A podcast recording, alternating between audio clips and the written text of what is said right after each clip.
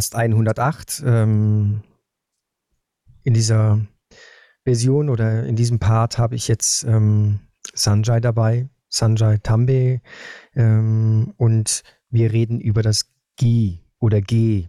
Es ist, wird ja sehr unterschiedlich ausgesprochen äh, in Deutschland. G ist ein großer Bestandteil oder mit, ich sag mal, der wichtigste Bestandteil im Ayurveda. Äh, in Deutschland kennt man das auch so ein bisschen unter Butterschmalz. Und ähm, wir möchten darüber reden, wie Ghee eingesetzt wird und vor allen Dingen wichtig ist, äh, wie es zubereitet wird, weil es gibt da auch sehr viel oder qualitative Unterschiede. Und ähm, als ich in Indien war, bei Santulan in ähm, der Panchakarma-Kur-Klinik, äh, habe ich das allererste Mal Ghee auch im Bereich verkocht mit Kräutern kennengelernt. Das war für mich relativ neu. Ich kannte das, dass man wie das als Fett zum Kochen benutzt, ähm, aber dass man da drin auch Kräuter verkocht für die Gesundheit oder zur Gabe äh, für bestimmte Zwecke, das war mir neu. Ähm, aber das ist gar nicht so, sag ich mal, äh, ungewöhnlich, so, wenn man aus dem Westen kommt und dann auf einmal so mehr und mehr ins Ayurvedische einsteigt, lernt man natürlich auch immer und immer wieder was Neues dazu. Ähm, Sanjay, diese Kräutergie, ähm, oder beziehungsweise bleiben wir erstmal dabei mit Ghee allgemein, ähm, ist ja im täglichen, alltäglichen Gebrauch sage ich mal, im Ayurvedischen vorhanden. Wie wird das eingesetzt, beziehungsweise wie wird das gesehen aus ayurvedischer Sicht? Ich benutze es nicht nur zum Kochen, ich kann damit äh, sogar ähm, trockene Haut sehr gut mit behandeln. Ähm, ich habe jetzt auch gehört, man kann das mit Warmgi auch zum Beispiel in die Ohren tropfen. Also es ist eigentlich ein komplettes Surround-Mittel. Mhm. Richtig. Du? Ja. Ja, ich äh, finde es gut. Danke, ähm, Merit. Ich freue mich wieder hier in äh, dem Podcast 108 dabei zu sein. Heute mit diesem speziellen Thema Ghee, was in meinem Leben zumindest ein tatsächlich äh, täglicher Bestandteil äh, bildet. Äh, ohne Ghee läuft gar nichts. Mhm. Also, also, wie sagt man hier immer, alles im Butter oder wie heißt das? Genau. Wie, wie geölt. ja. Ich glaube, so solche Begriffe gibt es zum Glück auf Deutsch und äh, das finde ich toll, weil das ist ähnlich jetzt im Ayurveda hier, dass es ohne Ghee eigentlich gar nichts äh, komplett ist. Ja. Äh, ich kann vielleicht ganz kurz zurückgehen, ein, einen Schritt zurück und sagen, äh, vielleicht was äh, Ghee bedeutet. Gerne. Oder hattest du das schon in deinem ähm, früheren Podcast immer mal erwähnt? Dann nee. könnte man das ja hier ganz kurz vielleicht erwähnen. Nee, ähm, das wäre jetzt das erste, erste Mal, äh, dass wir darüber sprechen, ja. Okay, also ähm, wie ist es im Sanskrit, äh, wird es Grutta genannt, Grutta. Und äh, das ist sozusagen die äh, gereinigte Butter. Mhm. Und ähm, davon kommt das Wort Ghee, weil es in äh, Umgangssprache auf Hindi Ghee gesagt wird. Der Sanskrit-Begriff, das in Ayurveda benutzt wird, ist nicht Ghee, sondern Grutta. Okay. Und äh, das wird in ganz äh, verschiedenen Ländern weltweit äh, gesehen, dass die Anwendung davon schon äh, traditionell auch äh, gang und gäbe war. Selbst in Deutschland habe ich ein paar Bekannte, die mir sagen, dass ihre Omas oder so, äh, Omas auf alle Fälle in der Familie solche Butterschmalz äh, oder Ghee gemacht haben. Also Butterschmalz gemacht haben, das zu vergleichbar war mit Ghee in der Herstellung. Okay. Und das bedeutet, es muss ja in der täglichen Anwendung stattgefunden haben. Äh, es ist nicht nur so, dass die Butter selber ja ranzig werden würde, wenn man sie einfach so aufbewahrt. Früher, früher gab es ja keine Kühlschränke und äh, es kann sein, dass die Leute zumindest in Europa oder in den Ländern, wo es das Wetter nicht erlaubt, dass man das Ghee einfach so aufbewahrt und benutzen kann, weil Butter braucht, äh, ist überall äh, geläufig. Aber dass die Butter dann länger haltbar gemacht wird, hat man vielleicht Ghee daraus hergestellt. Und das ist dieses Grutta aus Ayurveda. Mhm. Ist vergleichbar von der äh, Herstellung her. Das wird von einem sauren Butter hergestellt und frischer Milch und äh, mit Joghurt sozusagen, was man daraus macht. Und dieses Joghurt wird so lange gedreht und äh, gewendet, sage ich mal praktisch, wie äh, solange wie eine Butter entsteht und Buttermilch entsteht. Und die Butter, die man dann bekommt, tut man schöpfen. Die ist leichter äh, und äh, die wird dann äh, abgekocht zu einem äh, Ghee oder Grutter. Die Buttermilch ist auch gesund, die da entsteht, wird getrunken. Wie man kennt, diese Produkte, die kommen ja aus einer Kuh beispielsweise. Empfehlenswert ist es im Ayurveda, dass wenn diese frische Milch von einem Kuh stammt, das ist am gesündesten. Äh, das ist wie Muttermilch praktisch für Ernährung, also für den Menschen bestens geeignet. Und man hat in Ayurveda oder in indischen Traditionen erkennt man das Ghee als dieses Produkt von einer frischen Milch abzweigend. Erstmal frische Milch, dann äh, Joghurt, dann Buttermilch, Butter und auch Ghee. Das heißt, die ganze Kette ist komplett äh, mit okay. diesen fünf Schritten, wo Ghee das Endprodukt wäre, aber im Grunde genommen ist jedes Produkt ein Endprodukt, was für den Menschen sehr äh, in Vielfalt in der Ayurveda zur Anwendung kommt. Ghee selbst wird als äh, Samadosha äh, äh, genannt. Das heißt, das ist äh, besänftigt alle Doshas. Also wenn man jetzt ein, also von der Dosha her in irgendein Ungleichgewicht gerät, mhm. dann kann man immer Ghee hernehmen. Das heißt, das ist kein Schaden, wenn man zum Beispiel irgendwie eine Kaffersteigerung hat oder Pitta- oder Vata-Steigerung hat, würde man denken, oh ja, Butter oder Butterschmalz, das ist ja ganz schön viel Fett. Das mhm. könnte mein Kaffer steigern. So ist es nicht. Das Ghee hat genau eine neutrale Wirkung gegenüber alle Doshas und äh, ist sehr äh, hilfreich gegen alle Doshas. Wow. Du hast schon gesprochen von, also erstmal wird es in, in, zum Kochen hergenommen in Indien, äh, ganz breit in der Küche. Man hat lange Zeit, leider auch in Indien, ähm, übertragend aus dem Westen, Amerika hauptsächlich, gedacht, dass Ghee zu Cholesterinsteigerung führen könnte und auch Herzkrankheiten oder sowas äh, auch davon kommen könnten, weil letztendlich ist es ein Fett ein okay. gereinigter Butter, aber es ist ja letztendlich ein Fettanteil ist massiv und das ist äh, schon äh, eine fettige Substanz sozusagen. Aber es ist eine Öl, keine ölige Substanz. Und das hat man nicht wirklich verstanden. Im Ayurveda hat man immer gesagt, äh, nee, nee, Ghee ist was Gesundes zum Kochen im Vergleich zu Öl. Öl ist ja. klebrig und kann im Grunde genommen im Körper das Körperfett steigern. Ghee dagegen nicht, das kann reduzieren. Und mein Vater hat es bereits vor circa über 35 Jahren schon selbst bei Herzpatienten angewendet, wofür er verrückt gehalten äh, wurde. Das heißt, Zeitungen haben über ihn geschrieben, dass er auch prominente Menschen mit Gie behandeln würde, die sogar mit Herzkrankheiten zu ihm gekommen sind und dass er verrückt wäre. Das heißt, man nannte ihn auch den verrückten Gie-Doktor aus Lonavala. er ist dabei geblieben mit seinen Prinzipien und hat gesagt, Gie ist extrem notwendig. Das ist nirgendwo im ayurvedischen Texten kommt es vor, dass man mit Gie eine Kur macht oder sowas. Das ist eine Erfindung von meinem Vater, sage ich jetzt einfach mal, abgeleitet von den Prinzipien von Ayurveda. Mittlerweile okay. ist, äh, ist es in Anwendung in verschiedenen Zentren, äh, ayurvedische Zentren in äh, Indien, sowohl in Deutschland. Das heißt, es ist jetzt bekannt geworden, dass es hier einen ganz bestimmten Effekt hat. Im Ayurveda hat es den Effekt, dass diese Panchakarma-Kur, die man ja kennt als Reinigung oder Detox-Kur, ähm, die ist die einzige Substanz, die im Körper die Schlackerstoffe er erreicht, die nicht wasserlöslich sind. Das heißt, die du nicht einfach erreichst. Sei es Schlackerstoffe in Gelenken, in dem Nervensystem, in deiner Zellstruktur. Zu den kleinsten Ecken des Körpers kommt nur das Ghee hin. Deshalb tut mein Vater dieses Ghee hernehmen, um eben diese Schlackerstoffe aus dem Körper sozusagen mit verschiedenen Massagen und Behandlungen ins Darmtrakt zu führen. Mhm. Und dann wird der Darmtrakt am Ende dieser Kur praktisch mit einer Entschlackung beziehungsweise mit einem Abfuhr, äh, Abführ, äh, ähm, äh, Mittel dann.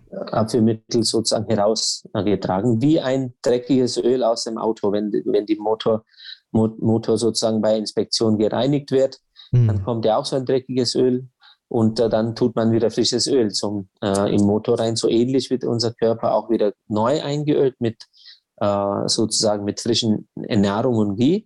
Aber dieser spezielle Kräuterghee, was verwendet wird für Entschlackung, ist dieses Panchakarma Ghee beispielsweise. Ja, davon kann ich ja, das kann ich ja alles bestätigen. Also das, was du gerade erzählst, habe ich ja am eigenen Leib auch erlebt. Und mhm. ähm, es ist einfach ja, äh, da fehlen mir, fehlt mir manchmal echt die Worte, was einem da eigentlich widerfährt, also was Positives und wie es einem auch danach geht. Ähm, und äh, jetzt in der Kur benutzt man ja auch diese Kräutergieß zum Trinken. Das ist richtig, ne? Ja, richtig. Woher kommt das? Gab es das auch schon? Oder ist das, ja, wie hat sich das entwickelt? Also diese Kräutergieß gab es, was heißt gab es, das gab, Ayurveda ist eine sehr alte Wissenschaft und ja. traditionell sind die ganzen Rezepte ja überliefert in verschiedenen Büchern, wie zum Beispiel die ayurvedische Bibel Charak Samhita. Das ist so ein Buch, was, äh, was in verschiedenen Abschnitten gibt.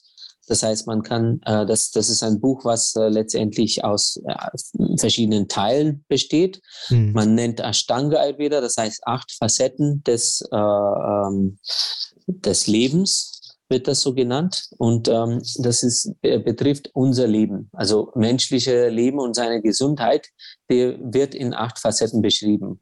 Und das sind sozusagen acht äh, Bücher die da entstehen und die werden in Schulen auch oder an den Unis für Ayurveda-Studierende benutzt. In diesen Büchern kommen ganz viele Rezepturen vor, in denen Sanskrit vermerkt sind.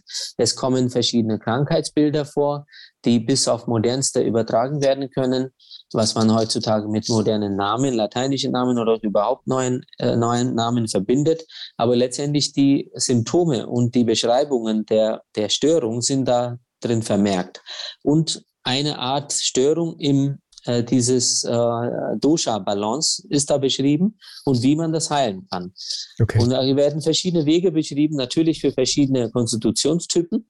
Das heißt, es kann sein, dass ein Pitta-Mensch, der Krebs bekommt, hat eine ganz andere Behandlung, als wenn ein Kapha-Mensch ein äh, Krebs als Krankheit hat, beispielsweise. Hm. Und äh, diese Faktoren oder Facetten von einer Krankheit, sowohl das Dosha bezogen auf die Krankheit und ein gesundes Dosha-System beschrieben.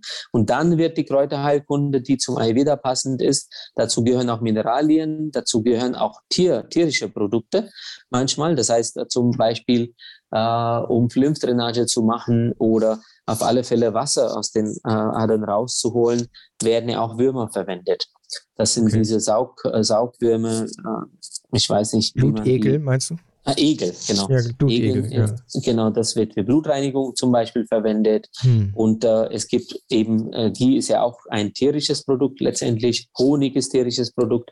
Und das sind verschiedene Dinge, die da empfohlen sind. Zum Beispiel ist auch ein bestimmter Horn von, einer, äh, von einem Reh beschrieben. Was passiert ist in den letzten Jahren immer mehr, dass erstens sind die Substanzen nicht mehr so leicht erhältlich vor allem nicht im Originalform. Zweitens mhm. hat, haben viele Menschen überall verlernt, wie diese Dinge überhaupt anzubauen sind und ähm, aus Natur, Naturschäden auch verschwunden sind, sozusagen. Mhm. Zweitens hat man mit den tierischen Produkten durch natürlich auch äh, Tierschutz hat angefangen, komplett darauf zu verzichten, äh, Produkte, die aus Tieren bestehen können, im Ayurveda zu verwenden. Okay. Mein Vater ist auch mit vegetarischen äh, ayurvedischen Produkten dabei geblieben. Das heißt, er hat keine tierischen sonstigen Produkte verwendet als äh, Ghee und Honig. Das heißt, bei ihm in seiner Behandlung kommen alle diese sonstigen tierischen äh, Anwendungen nicht vor, weil er für alles einen Ersatz gefunden hat, was heute so schwierig wäre zu. Du kannst jetzt ja auch nicht einfach um die Ecke in Rewe vorbeigehen und äh, diese Blutigel kaufen, mhm. sondern du, wenn du aber ein Ingwer kaufen willst und Kurkuma und die und dann hätte er sofort eine gute Behandlung für die Blutreinigung, beispielsweise Rezeptur.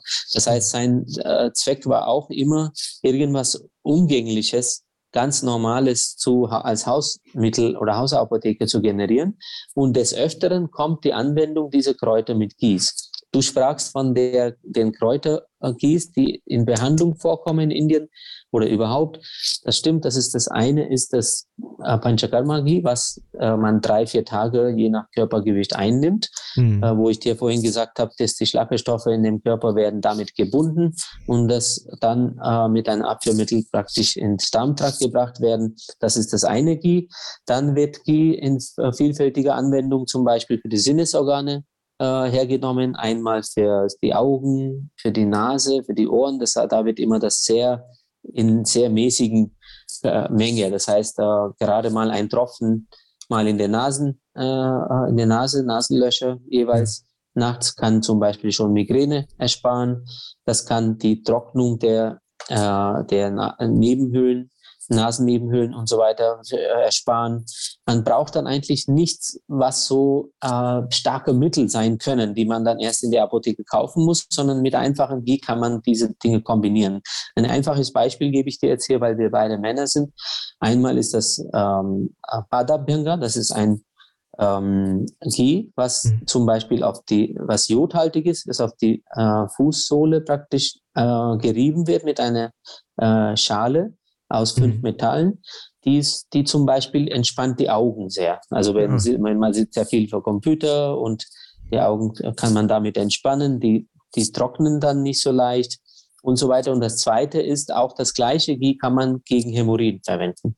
Du wirst wahrscheinlich staunen, aber wir sollten jetzt äh, hier nicht so viele äh, Claims aufrufen. Ich weiß ja. nicht, wo die Podcast gezeigt wird. Wir reden jetzt nicht über irgendein Medikament. Mhm. Das heißt, äh, ich kann das gleich ein Disclaimer schreiben, dass es von Ayurveda ist mhm. und nicht meine Empfehlung ist für irgendein Produkt. Auf alle Fälle, das sind so Kräutergieß, die angewendet werden für ganz einfache Dinge. Ähm, Sinnesorgane habe ich schon gesagt, mhm. Fußsohle. Mhm. Und äh, auch es gibt ein Brahmalin-Ghee, das jetzt so heißt im, äh, von meinem Vater, aber letztendlich ist es das Rezeptur für, für das Crown-Chakra oder dass man auf dem, äh, auf dem Kopf sozusagen Kopfhaut einreibt, auch beim mhm. Schlafen. Da ist der Schlaf viel besser. Und das hilft auch, dass die äh, äh Kopfhaut nicht äh, trocknet und der Hass das Haarwachstum hindert. Okay. Äh, du meinst Haarausfall hindert dann? Haarausfall hindert, ja. Ja, ja das ist, äh, kann, wir sind da ja äh, relativ, äh, oder ich bin da sehr verbunden, sagen wir mal so mit, weil ich genau diese Produkte kenne. Pat Abhyanga kenne ich zum Beispiel im Sommer äh, setze ich das sehr viel ein, wenn äh, sehr viel Hitze da ist. Und äh, dann benutze ich die Fußschale und äh, wir reiben dann vorm Schlafengehen äh, unsere Füße damit ein, die dann je nachdem, wie hoch das Pitter, also das Feuer in mir ist, dann entweder mhm. bis zu pechschwarz sein können ja. oder, oder halt nur ein grauer Schleier drauf ist. Und das, da sieht man auch den Unterschied, wenn ich das mache, jetzt zu der Zeit, wo es kühler wird, dann passiert eigentlich fast nichts. Also da äh, äh, kommt dann kaum noch irgendwie ein grauer Schleier raus, dann bleiben die halt einfach weiß. Und ähm, mich fasziniert das äh, wirklich sehr, dass ein, ein Produkt wie das GI so allumfassend einzusetzen ist. Mhm. Und ähm, dass man äh, da wirklich ein Produkt hat, was äh, ja äh, ein in, in eigentlich fast allen Bereichen hilft. Ob es Kochen ist, es schmeckt halt einfach wirklich auch intensiver, das äh, Essen und dann ähm, natürlich auch für die Gesundheit. Ich denke, das war natürlich jetzt auch ein sehr, sag ich mal, sehr tiefgehendes Gespräch über Ghee, weil ich so wie unsere Erfahrung ist, wir in unserer Kochschule ist, dass die meisten Ghee überhaupt nicht kennen und oder Butterschmalz, wie wir das hier auch teilweise nennen. Mhm. Ähm, die Zubereitung sollte, gibt, da gibt es bestimmte Vorgänge. Äh, falls da jemand Fragen hat, kann er ganz gerne fragen. Ähm, äh, jetzt ist natürlich auch nochmal wichtig, äh, von meiner Seite aus, das Produkt, was wir da einsetzen als Butter, sollte natürlich, soweit es geht, eine gute Qualität haben. Also nicht nur Qualität, sondern auch ähm, Ahimsa, so sagt man das ja auch äh, in, in, im Ayurvedischen, dass es Butter ist, die mhm. natürlich hergestellt ist, wo Kühe, ähm, ich sag mal, ja, in bester Art und Weise gehalten werden. Das ist doch korrekt so. Absolut, ja. Also klar, das heißt, Ahimsa ist ein guter Begriff und wie ist ähm, ein gutes Beispiel davon, weil und ähm, äh, weil man tut ja nicht die, äh, erstens die Kuh umbringen, indem die gemolken wird, sondern äh, vielleicht beispielhaft in einem kleinen Dorf sieht man ja immer wieder in Indien beispielsweise Kühe, die äh, frei rumlaufen aufs Gelände oder äh, sozusagen auf dem Rasen und dann sind sie abends da, da, wird, da werden die gemolken, da sind die äh, Kälber sozusagen auch da und die haben auch ausreichend Milch mhm. und das ist wie eine Familie. Das heißt, im Ayurveda ist es auch beschrieben, beschrieben dass die Kuh gehört zur Familie. Also wie ein Familienmitglied wird das geehrt. Es gibt einen bestimmten Tag im Jahr, da, das jetzt ähm, äh, dieses Jahr am 2. Äh, November ist. Äh, das ist äh, direkt ähm, Cow Worship Day, nennt sich das mhm. Wasubares. Also es wird sozusagen die Kuh geehrt, dekoriert, also erstmal gewaschen, dekoriert, richtig was zum Gesundes zum Essen gegeben und äh, die wird praktisch äh, richtig behandelt wie eine Königin an dem Tag. Aber normalerweise ist der Sinn davon, dass man sie immer wie ein Familienmitglied entsprechend behandelt und äh, das, was sie beiträgt zu unserer Gesundheit als in der Familie, dafür wird sie nicht nur geehrt, sondern entsprechend ist es ein äh, sozusagen ein Element vom Gott. So mhm. wird das äh, beschrieben, weil alles, was die Kuh sozusagen ausscheidet, ob es Milch ist, Urin ist, äh, auch Kuhdünger, beziehungsweise auch ähm, das, äh, der Fladen, der Kuhfladen wird ja auch für Häuserbauern in Indien hergenommen. Das sind alle nützliche Substanzen. Man kann so ein Tier nicht umbringen. Das heißt, das Grundprinzip ist auf alle Fälle Ahimsa, nicht nur wegen im Ayurveda so steht, sondern mhm. gut, in Indien ist es sehr oft so, dass äh, Tiere eigentlich ähm, geehrt werden in alle möglichen Formen. Und äh, es wird vorgeschlagen, die nicht äh, zu töten, praktisch mhm. für eigene Nutzung, weil ein Kuh, die lebenlang was macht, beiträgt, ist viel wertvoller, als die äh, geschlachtet wird und gegessen wird. Das ist ja nur für ein paar Leute dann nützlich. Mhm. Und das steht in keinem Verhältnis in Wirtschaftlichkeit, weil wenn man jetzt eine zehnjährige Kuh schlachtet, äh, dann hat man zehn Jahre der Kuh irgendwas zum Essen und Trinken gegeben und dann hat man die geschlachtet und fertig gemacht. Und was haben äh, Leute davon? Vielleicht zehn Leute konnten essen. Dagegen, wenn man äh, äh jahrelang von der Kuh verschiedene Substanzen hernimmt, kann es eine gesamte Hunderte, also Familie von 100 Menschen ernähren mit Milch, Butter und so weiter. Mhm. Die, äh, das ist das eine Konzept von Ahimsa. Das zweite ist, dass die äh, Reinigkeit, das heißt, wie sauber das ist, das ist das eine. Das heißt, was die Kuh isst, ist auch sehr wichtig. Da werden keine Hormone oder sowas verabreicht, sondern ganz normal Hafer, Gras und solche Dinge wie auch äh, oder Sonnenblumenkerne, wie auch der Mensch essen würde, wird in ihre Form gegeben zum mhm. Kauen. Die Hörner werden nicht äh, äh, entfernt von so einer Kuh. Das ist auch sehr wichtig, weil äh, die Hörner sind das Verdauungssystem verbunden mit der, äh, von der Kuh. Das heißt, die, da entstehen dann weniger Gase mhm. in der Kuh selbst und in der Milch auch selbst. Ich habe sehr oft Menschen gehört, die gesagt haben, sie vertragen keine Milch. Mhm. Weil das verursacht äh, äh, Gase praktisch. Mhm. Es ist vielleicht damit zu erklären, dass die Kuh selbst, wenn gar keine Hörner hat, konnte sie die mhm. Milch auch in dieser Qualität nur erzeugen, äh, dass das übertragen wird auf die Menschen. Also man hat sozusagen mit Eingriff in die Natur, indem man die Hörner einfach wegtut, äh, wenn der Gott zum Beispiel uns verschiedene Organe gegeben hat, wir tun ja auch nicht einfach manche Dinge wegentfernen als beim Geburt, weil äh, die Natur hätte es sonst uns gar nicht gegeben wenn das äh, keinen Sinn machen würde. Mhm. In diesem Prinzip wird das gelassen. Das heißt, möglichst natürlich sollte äh, die, äh, die Elemente sein, die man verwendet für die Gehirerstellung, mhm. sauber. Und dann gibt es eine Studie mittlerweile, dass die Milch, die äh, schon, schon verwendet werden soll, sollte auch von der A2-Sorte sein. Da gibt es sieben, acht Kuhtypen, die diese äh, A2-Sorte überhaupt in der Lage sind zu geben. Mhm. In Indien gibt es drei davon. Und ähm, äh, die anderen sind weltweit verteilt. In Afrika, Brasilien gibt es auch ein paar Typen von Kühe. In Europa ist diese Rasse komplett ausgestorben, aus irgendwelchen Gründen, weil man hat Hybrid äh, äh, experimentiert und jetzt gibt es nur noch diese Jersey-Kühe, die richtig wuchtig, groß und dick werden. Das heißt, äh, die sind für Fleischkonsum wahrscheinlich bestens geeignet. Da werden die Hörner sofort äh, weggetan als Kalb schon. Und äh, von diesen Kühen natürlich äh, kann man zwar was machen, auch Milch, Ghee, Butter und so weiter, aber es hat nicht die gleiche fast medizinische Wirkung wie in Ayurveda beschrieben. Ähm, in der traditionellen indischen Küche werden, wird die frische Milch gebracht und die komplette, der komplette Vorgang von äh, Milch zu Buttermilch, zu Butter, zu Ghee komplett per Hand gemacht. Also äh, es ist, es ist, äh, das, das kann mehr oder weniger jede Hausfrau kennt das. Wow. Also da sind wir, seid ihr uns ja weit voraus. In dem Fall, ja. ja da, das ist hier, glaube ich, nicht so weit verbreitet. Ähm, zum Schluss noch, ähm, es gibt äh, Möglichkeiten, äh, die haben wir auch aufgetan mittlerweile, ähm, Bauernhöfe, die darauf achten, äh, Demeter-Bauernhöfe, die darauf achten, das äh, nennt man so Mutter-Kalb-Aufzucht. Äh, mhm. Da sehe ich in Deutschland auch eine Entwicklung, dass auch die Nachfrage steigt. Es gibt eine Art Heumilch, äh, die kriegt man im, ähm, im, Bioladen. Also es ist nicht die Heumilch, wie man sie denkt, jetzt sage ich mal im normalen Supermarkt. Und mhm. da achtet man auch drauf, dass die Kälber bei den Müttern bleiben dürfen.